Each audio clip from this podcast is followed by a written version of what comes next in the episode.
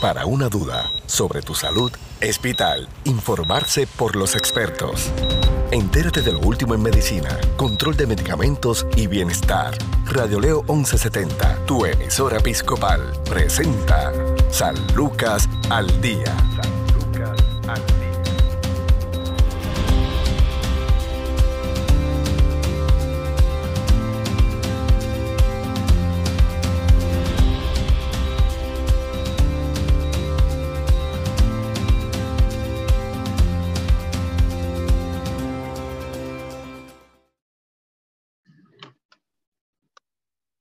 ¿Qué tal amigos? Les saluda la periodista Sandra Guzmán. Esto es San Lucas al Día, el programa del Sistema de Salud Episcopal.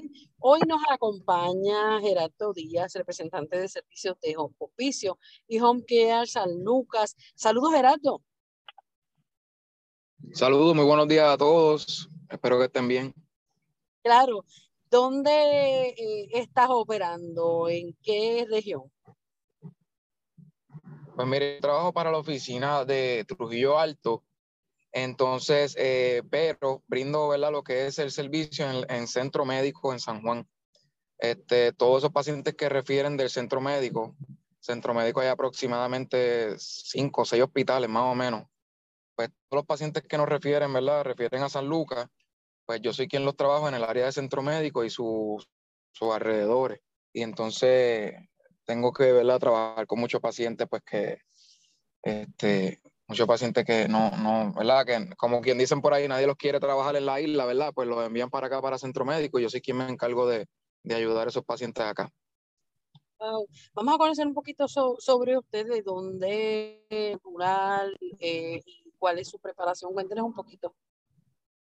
Ok, pues yo tengo, ¿verdad? Lo que es preparación en gerencia. Este, ahora mismo acá en, Centro Médico se iba a abrir una oficina de San Lucas y iba a estar como encargado acá, ¿verdad? Pero todavía eso está pues trabajándose.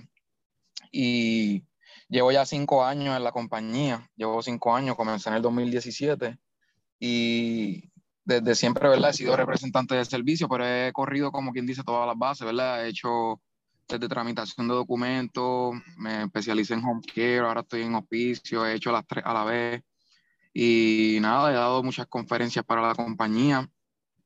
Acá en Centro Médico tengo que dar muchas conferencias a, a, a las facultades médicas, grupos médicos, ¿verdad?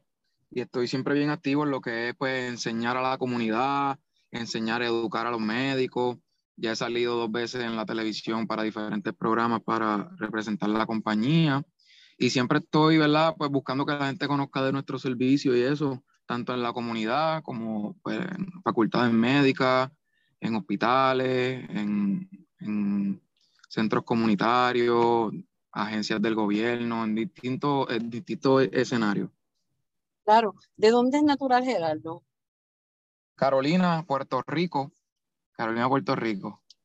Claro, y entonces, eh, ¿cuál fue la, la motivación para estudiar gerencia?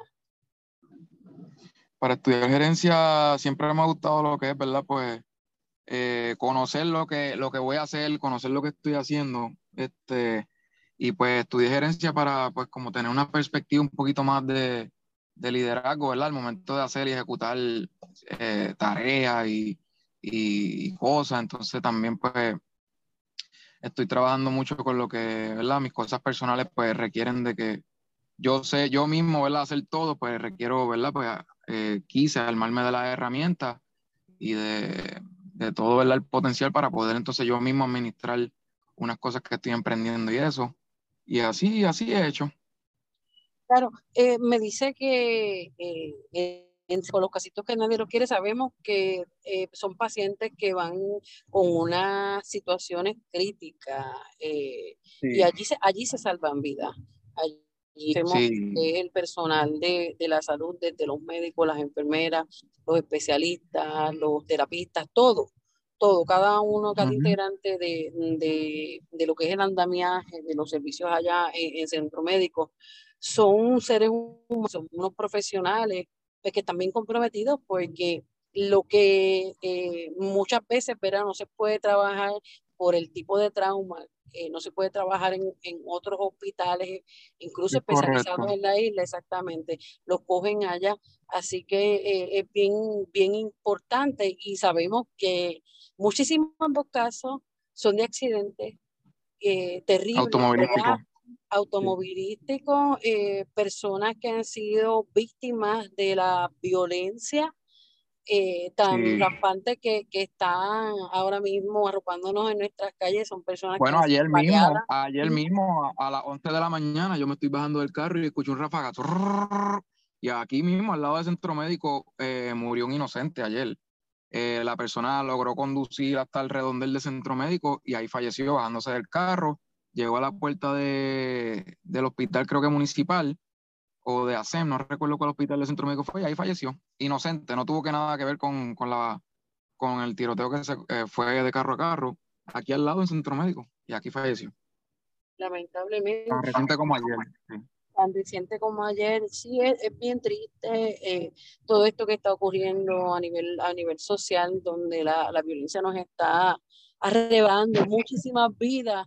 No eh, vamos a, a simplificarlo, ¿verdad? Con, con lo que hacen eh, tal vez algunos funcionarios que dicen, ay, que eso es parte del narcotráfico. Sí, hay una realidad, pero son vidas humanas, vidas de muchos de nuestros jóvenes que se están perdiendo precisamente porque pues mueren eh, a manos de, de, de, otra persona por distintas razones ¿verdad? que sean, no, no estamos aquí para pasar juicio.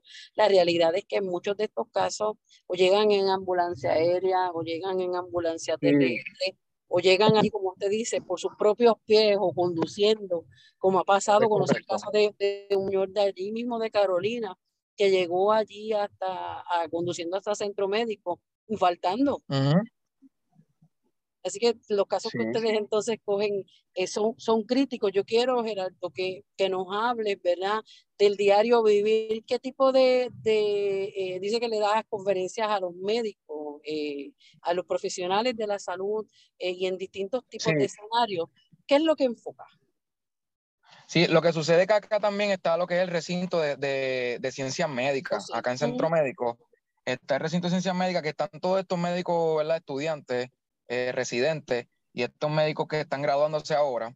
Y hay muchos médicos, obviamente, pues son ya, ¿verdad? Este, graduados en medicina y todo, pero no conocen a fondo lo que es el programa de hospicio y para qué estamos dirigidos. Tan reciente, ¿verdad? Yo conocí un doctor que tuve muy buena relación con él y la esposa tuvo un diagnóstico de cáncer, ¿verdad? Y en esa última etapa de la condición, es un mismo médico que lleva sobre 20 años este, la esposa, ¿verdad? Pues en esa última etapa, en esa última fase del cáncer, eh, tenía mucho dolor, tenía mucho dolor y ya estaba en etapa terminal. Y él mismo no conocía lo que, obviamente ellos sí conocen lo que es hospicio, pero no a fondo, no qué pacientes tienen los criterios, qué pacientes cualifican y todo eso. Y el mismo médico tuvo que manejarle él día tras día en esa agonía con morfina ese dolor a la paciente, pudiéndonos, ¿verdad?, haber activado nosotros y nosotros no hubiéramos hecho cargo de, de, hubiéramos ayudado, ¿verdad? Que ese paciente pues no estuviera con ese dolor y esa agonía en la casa. Pero él mismo como médico tuvo que manejarlo. Cuando yo hablé con él, se le echó, él se echó a llorar porque él dijo, wow, o sea, todo ese servicio, sí hice lo que es hospicio, pero no, no, en ese momento, como tenía como la mente nublada, no, no se le ocurrió, ¿verdad? Pues entonces acá yo me encargo de eso, que todos los médicos, los médicos que se acaban de graduar y todo eso, pues yo me encargo de, de que conozcan que estamos aquí, ¿verdad? Y estamos aquí para ayudar a esos pacientes, que no nos vean como que, ah, muerte nada más, ¿verdad? Sino que nos vean como un ente de ayuda, este, para capacitar a ese familiar también, ¿verdad? Que se encarga de ese paciente y que toma la responsabilidad de cuidar a un paciente. Acá yo me encargo de eso, este, el hospital cardiovascular, el hospital UDH, el hospital oncológico, son hospitales que cuentan con una facultad médica de, de mucho doctor, mucho doctor, y, y, me encargo de eso, ¿verdad? De, de hablar con ellos, este, de que ellos le pasen la voz a esos médicos estudiantes que ellos tienen y darnos a conocer mucho, ¿verdad? Hablo mucho con médicos cuando me quieren referir a un paciente, pues yo soy quien lo ayudo, ¿verdad? En el proceso, pues mire, doctor, vámonos por este diagnóstico, mira, ayúdalo acá, ayúdalo acá. Y esa es mi función que estoy haciendo acá este, diariamente. Este, nos refieren muchos pacientes para home care, para hospicio, este, muchos pacientes que vienen por trauma este, de caídas, ¿verdad? Y vienen con sangrado intracraneales y todo eso, esos, pacientes casi siempre terminan acá en centro médico porque acá es que están los, los neurocirujanos. Los neurocirujanos están acá y pues esos pacientes de caídas, de accidentes, de, de diferentes ¿verdad? Este, situaciones, pues los envían acá para, para esas consultas de los neurocirujanos. Muchas veces cuando ya son pacientes, ¿verdad? Pues entrados en edad avanzada, ¿verdad? Geriátricos, pacientes de 80, 90, 100 años que sufren caída, pues es bien difícil la recuperación, ¿verdad? Pues ahí usualmente este, nos refieren a esos pacientes con esos sangrados intracraneales o, ¿verdad? Fallos respiratorios, por esa caída que tuvo, a lo mejor colapsó un pulmón, esos accidentes de carro colapsó un pulmón, ¿verdad? O cositas así, pues ya los médicos dicen, pues no tenemos mucho que hacer por el paciente, ¿verdad?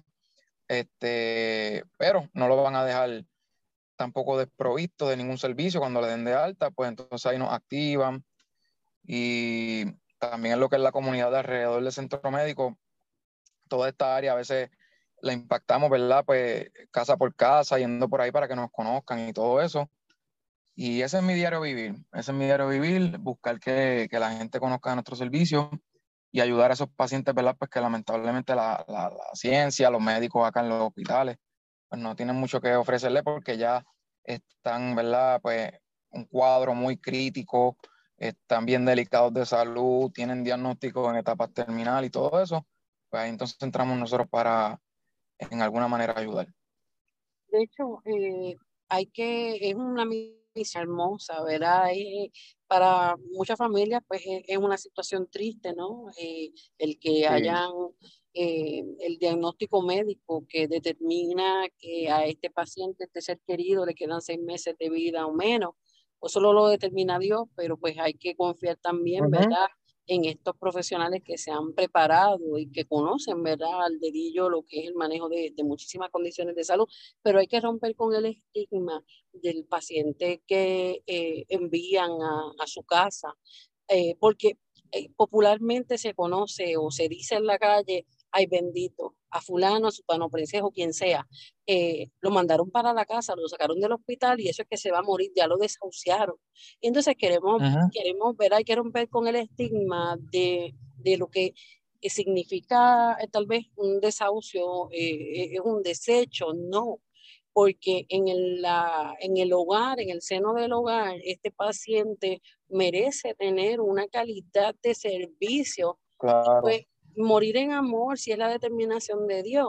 Así que eh, esa labor que ustedes hacen es hermosa y hay que recalcar también de que eh, los servicios que se ofrecen no solamente eh, es para adultos mayores, vemos muchos niños, como usted menciona, que sí. han sido... Tenemos el hospital pediátrico acá, que lamentablemente hay niños a veces de 7, 8 años, pues que nos lo refieren, ¿verdad? Y, y es fuerte, es triste.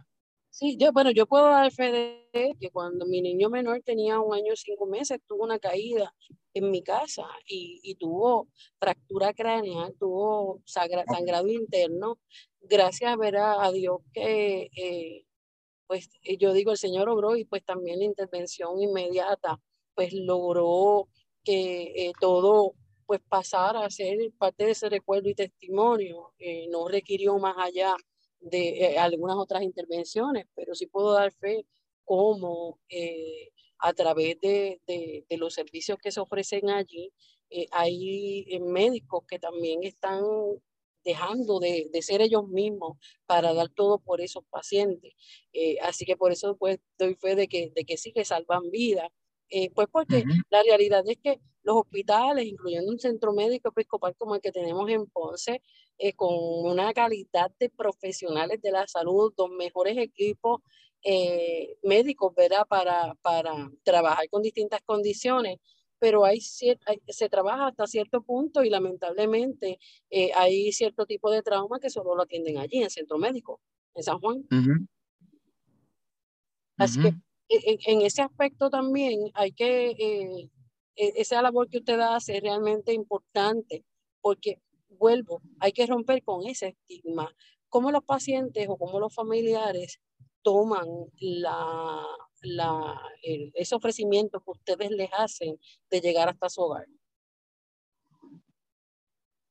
Bueno, dependiendo, ¿verdad? Hay veces que la familia está bien afectada eh, hay veces que rehusan el servicio, o sea, el hospital, como usted mismo dice, por ese estigma que tienen, ¿verdad? De que, ah, lo están enviando pisos, eso significa que se va a morir, yo no quiero que mi familiar se muera, no, no, no, no, no, y, esto, y, se pone, ¿verdad?, en, negación, rehusan de los servicios, muchas veces el paciente necesitándolo.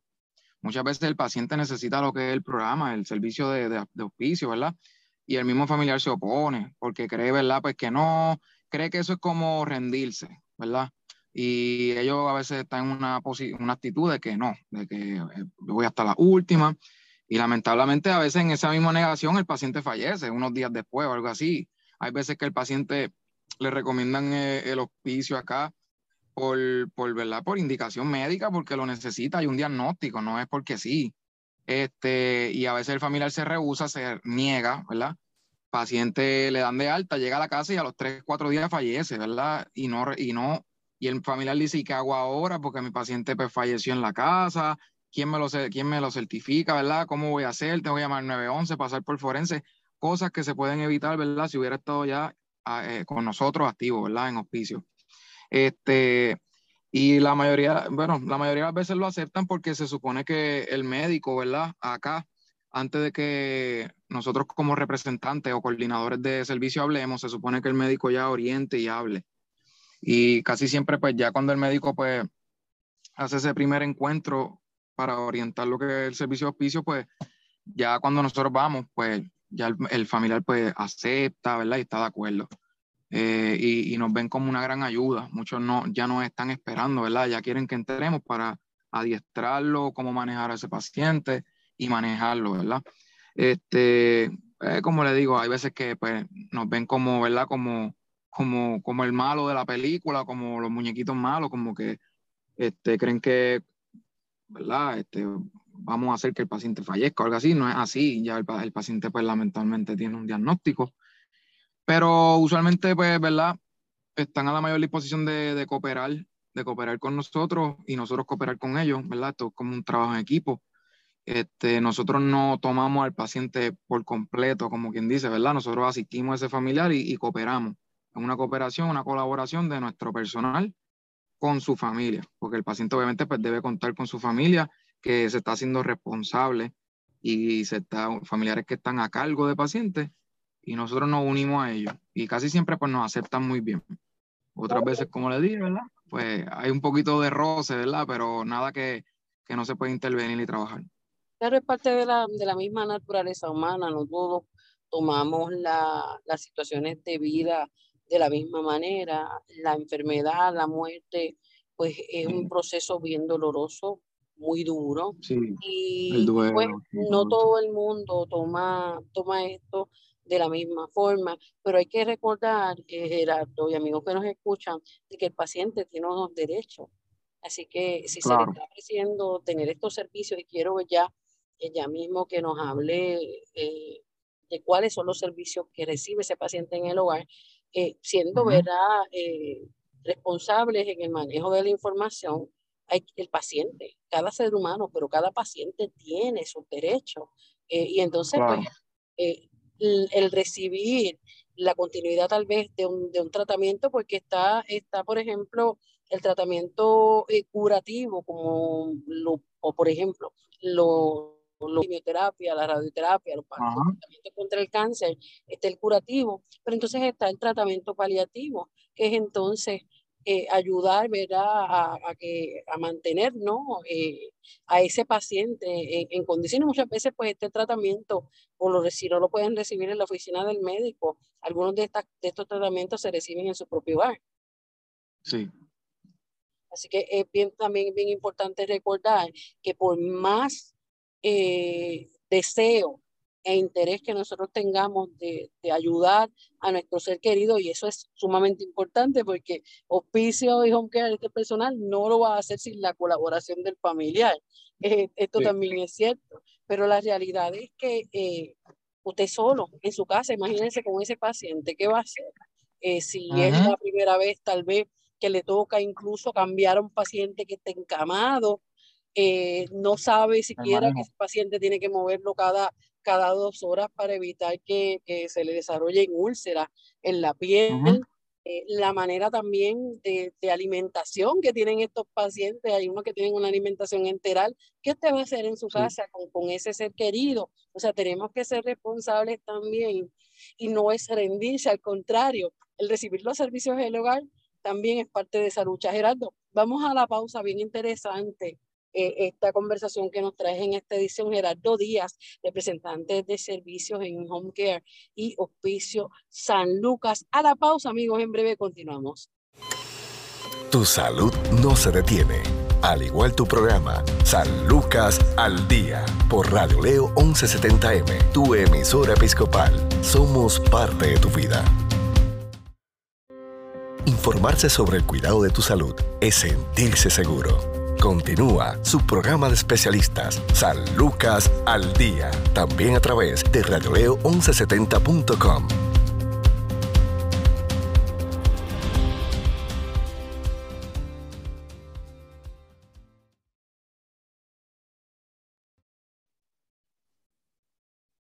Seguimos en San Lucas al Día, el programa del Sistema de Salud Episcopal, y estamos conversando con Gerardo Díaz. ¿Y cuál es el otro apellido, Gerardo? Vázquez. Uh, importante, Gerardo Díaz Vázquez, eh, representante de servicios en Home Care y Oficio San Lucas, allá en el área metropolitana de San Juan.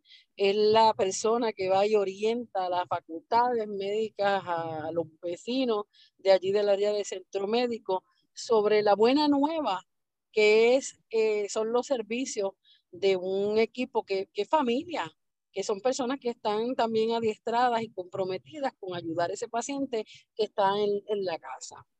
Cuando se le habla de los servicios, ya sea al paciente o al familiar o a este médico, ¿qué es lo más importante? Lo más importante es que nos vean, ¿verdad? Pues como una ayuda que lo que queremos ayudar a este paciente, ya sea con el servicio de home care, que home care vamos dirigido, ¿verdad? Para hacer que este paciente se recupere, se rehabilite de algo que haya sufrido, pasado, ¿verdad? Pues hacer que ese paciente se recupere. Vamos a ir a la casa a ayudar. Igual con hospicio, lamentablemente un paciente que ya pues, está en etapa terminal, se, ¿verdad? se pudo detectar, entre comillas, ¿verdad? Se pudo detectar este, que paciente pues ¿verdad? Pues tiene un diagnóstico en etapa terminal y que fallece en seis meses o menos, según la ciencia, según los médicos, ese es el diagnóstico y la expectativa. Y eso es lo que el médico certifica y pues que estamos a tiempo, ¿verdad? De que ese paciente, pues por lo menos los días que Dios le permita vivir, sean de calidad y esté bien manejado y tenga lo que necesita en la casa y nosotros vamos a ayudar a eso. Eso es lo que yo siempre digo, ¿verdad? Que somos una ayuda y que el plan médico cubre esto, ¿verdad? Esto no es algo que hay que costear ni que hay que, no, eso, si el paciente tiene plan médico, tiene este, la parte de Medicare, pues ya son servicios que están ahí, ¿verdad? Y que somos una, una ente que vamos a estar yendo al lugar donde está residiendo el paciente, a ayudarlo en lo que podamos y a manejarlo, ¿verdad? Y proveerle de lo que, lo que él necesite y que podamos entonces nosotros cubrirle. Cuando recibimos al equipo de Home Care o Oficio San Lucas en el hogar, ¿qué servicio se le ofrece al paciente? Bueno, el servicio de Home Care, el servicio de Home Care lo que contamos con servicios de enfermería. Este, voy a mencionar la disciplina y un ejemplo para que nos entendamos. Servicio de enfermería, por ejemplo, lo que va a ir esa enfermera es semanalmente, puede ir dependiendo de la necesidad del paciente, ¿verdad? Este, puede ir, por ejemplo, a curar una ulcerita, a cambiar foli, ¿verdad? Hay veces que estos pacientes pues salen con folio, pues ese paciente va, ese, ese clínico, ese enfermero o enfermero va este, cada 15 días o cada 30 días, dependiendo, ¿verdad? cambiar folio. Este, por ejemplo, si el paciente pues sale de la hospitalización con ulcerita, pues ese enfermero va de dos a tres veces en semana a curar esa úlcera, ¿verdad? Este, a veces para adiestramiento de cómo manejar un, algún procedimiento que tenga el paciente. Este, la enfermera se dirige a eso, ¿verdad? A esa parte. Tenemos también lo que es terapia física, terapias ocupacionales y terapias del habla. La terapia física, ¿verdad? Pues también va a ir, ¿verdad? Este, agresivo, es un tratamiento agresivo que el, clínico va a hacer que ese paciente se recupere, que salga de la cama, ¿verdad? Que se vuelva a parar, que por lo menos vaya dando 10 pasitos, ¿verdad? Adelante y vaya, ¿verdad? Fortaleciendo. Este, la terapia ocupacional pues también la dan este, en la casa, ¿verdad? para trabajar con las destrezas motoras del paciente, si sufrió algún accidente cerebrovascular y perdió ciertas destrezas y habilidades, ¿verdad? Neurológicas, cerebrales, pues esas terapias ocupacionales se dirigen a que ese paciente, ¿verdad?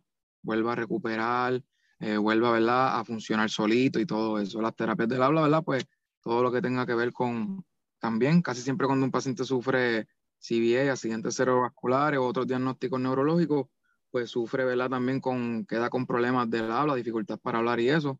Pues esa terapia del habla también, pues, se, se enfoca en eso. Esas son las disciplinas que trabajamos. También tenemos nutricionista y trabajo social. Esas son disciplinas secundarias que eso en home care pues también lo, lo trabajamos, lo que es este, nutricionista para hacer ¿verdad? cualquier dieta o consulta y trabajo social para bregar con esa parte social de, del paciente. Eso es en home care. Ese equipo se une para hacer que el paciente se recupere. Si el paciente ¿verdad? tiene alguna posibilidad de progreso, y el paciente, ¿verdad? Pues sí se puede trabajar con él y se puede, ¿verdad? Ellos hacen una evaluación y si ellos entienden que sí, que el paciente va a recuperar, pues lo, lo, lo admiten en home care y van a estar yendo a la casa para, para darle esos servicios. Eso es en home care.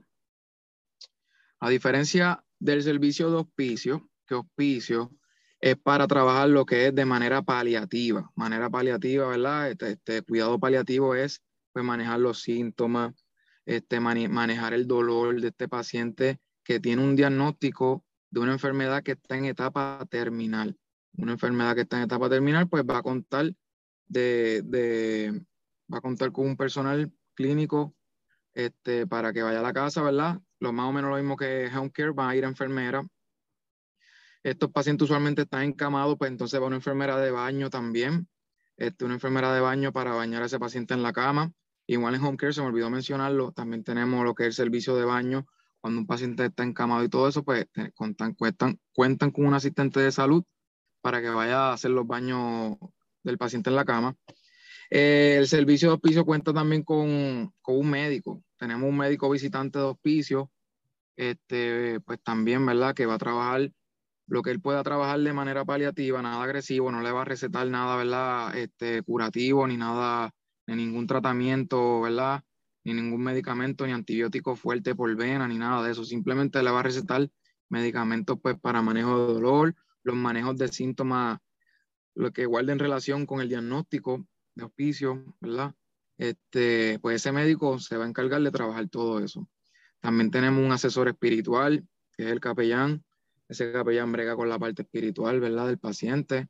Este, se enfoca en dar, ¿verdad? Pues reflexiones de la vida y todo eso, ¿verdad? Ayudar a ese paciente, al familiar, darle ese apoyo y todo lo que necesitan. También va a ir una trabajadora social a bregar con lo de la parte social, ¿verdad? De paciente. Eh, cuenta, va a contar con el equipo médico que necesite ese paciente. Hay veces que creen que los, eh, ah, pues, ok, quiero hospicio, pero también tengo que pedirle al doctor que me envíe equipo médico, pero pues no. En hospicio incluye lo que es el equipo médico, cama de posición, matre de aire, eh, oxígeno si el paciente lo necesita, la máquina de alimentación si el paciente está ah, siendo alimentado, como usted dijo, por alimentación enteral, ¿verdad? Si tiene alguna gastrostomía, si tiene algún nasogástrico y está siendo alimentado por ahí, pues cuente, cuenta, ¿verdad? Con esa alimentación que nosotros le vamos a estar dando. Este, servicios 24/7, que cualquier situación que ocurra con ese paciente nos llaman y va a contar, ¿verdad? Con un enfermero disponible para atender la emergencia, no importa la hora, no importa el día. Este, así que son unos servicios que son bien completos. Y lo que va a contar es, ¿verdad? Pues con servicios clínicos, enfermería, terapista, médico, eh, trabajador social, asesor espiritual, eh, nutricionista, todo eso se le lleva a la casa al paciente. Y de hecho, el asesor espiritual también, el, el capellán, acompaña a esta familia después de, de, que la persona fallece. Correcto. O por un año. O sea que es un servicio que de acompañamiento. Sí. Y también están pendientes a otros aspectos tal vez eh, psicológicos que pueda ocasionar eh, esta, esta condición de salud y este cuadro clínico del ser querido se les ayuda también si el paciente, si, si el cuidador necesita un ama de llave. Es decir, que eh, no tan solo, que es importante también, les van a dar los servicios de salud, sino que también están pendientes a otras necesidades que puedan surgir de la misma condición de salud del paciente, eh, de, de cualquier necesidad que pueda presentar e incluso ayudar a ese paciente, ese familiar a que eh, no sean incluso también víctimas de fraude, no puedan, no, no sea tan, tampoco ver al paciente víctima de, algún abuso. Eh, o sea que están pendientes y es, un componente completo, humano, que es el que van a, a, a recibir mientras están en su hogar, pero cómo el paciente o cómo el familiar puede pedir este servicio. Este servicio se puede comunicar, ¿verdad? De la manera más fácil, puede comunicarse con cualquiera de nuestras oficinas. Este, tenemos siete oficinas a nivel isla. Este, ¿verdad? se puede comunicar con alguna de nuestras oficinas y, no, y nos puede, eh, esa oficina nos contacta a nosotros como representantes y nosotros vamos a la casa, lo orientamos y, y, si tenemos que trabajar el caso, ¿verdad? Nosotros mismos lo hacemos. Esa es la manera más fácil porque quien hace el referido eh, al paciente, ¿verdad? Es el médico, ya sea el médico primario, si el paciente está en la casa, o algún médico especialista, ¿verdad? Si está viendo, si, si el paciente tuvo cita, por ejemplo, con un oncólogo, y el oncólogo pues entiende pues que el cáncer del paciente ya está avanzado en etapa terminal, pues el mismo oncólogo lo refiere, le da una orden médica al familiar y el familiar nos llama o desde la oficina médica nos, nos contactan. A nosotros como representantes, como coordinadores de servicio, nos contactan y nos envían el caso pero hay veces, ¿verdad? Que el médico pues demora un poco o tiene mucho paciente y lo deja para el otro día, algo así. Pues cuenten con nosotros, ¿verdad? Eh, nos pueden llamar a nuestra oficina, nosotros como representantes hablamos con ese médico, buscamos la orden médica nosotros, buscamos lo que haya que buscar, nosotros como representantes y coordinadores de servicio estamos para eso. Es como una manera más fácil porque a veces se le dice, pues hable con su médico y busque, busque, busque el referido. Pero ¿qué pasa? A veces llaman a la oficina, no contestan, a veces van a, a, la oficina misma, llegan y el, doctor no los puede atender porque tiene muchos pacientes, a veces no pueden salir porque son el único cuidador y el paciente está solito con ese familiar, no lo pueden dejar solo, pues en confianza nos llaman, este, así mismo lo dicen cuando llamen a la oficina, quiero hablar con algún representante de servicio o coordinador y nos no, activan, ¿verdad? Porque ahí entonces nosotros, para eso estamos, ¿verdad? Para ir donde esa oficina médica y a veces como, como somos representantes de compañía nos atienden, ¿verdad? Y uno le solicita a ese doctor este, directamente, eh, se le explica la situación y trabajamos el caso y es más fácil y ayudamos a, esa, a, esa, a ese familiar o a ese paciente que requiere de servicio, lo necesita, pero se le hace, se les complica llegar a la oficina médica para pedirle esa orden médica se referido al paciente. Eso es cuando el paciente está en la casa. Si el paciente está hospitalizado, el mismo hospital este, coordina todo, ¿verdad? El mismo hospital, antes de que el paciente sea dado de alta, coordina todo con nosotros para que, cuestión de que cuando el paciente salga, ya esté todo, ya tenga el equipo entregado en la casa, ya ese mismo día que el paciente llega a la casa, pues se visita por nuestra enfermera para hacer la evaluación todo se coordina desde el hospital. Eso es cuando está hospitalizado. Esas son las dos maneras. Así que, y pues se recibe también plan médico, ya sea privado o de reforma. Correcto. La, la parte A de Medicare ya tiene cubierto lo que es el programa de auspicio. O sea, si un paciente tiene parte A de Medicare y el otro plan que tiene Vital, por ejemplo, lo que tiene reforma, pues lo podemos trabajar por parte de Medicare, es mucho más fácil y ese mismo día se puede ir a ver el paciente porque ya está ahí. Ya para planes médicos vitales, reforma, pues ya necesitamos una autorización. Ya necesitamos una autorización, ya necesitaríamos una autorización para, para poder entonces brindarle el servicio. Pero se trabaja el caso, se le envía el plan y se espera por la autorización de hospicio o de home care. Este, eso es con reforma, planes privados, Igual cuando tenemos pacientitos jóvenes a veces, ¿verdad? Que son, que lo que tienen son planes privados, también se trabaja con una autorización. Una autorización del plan médico.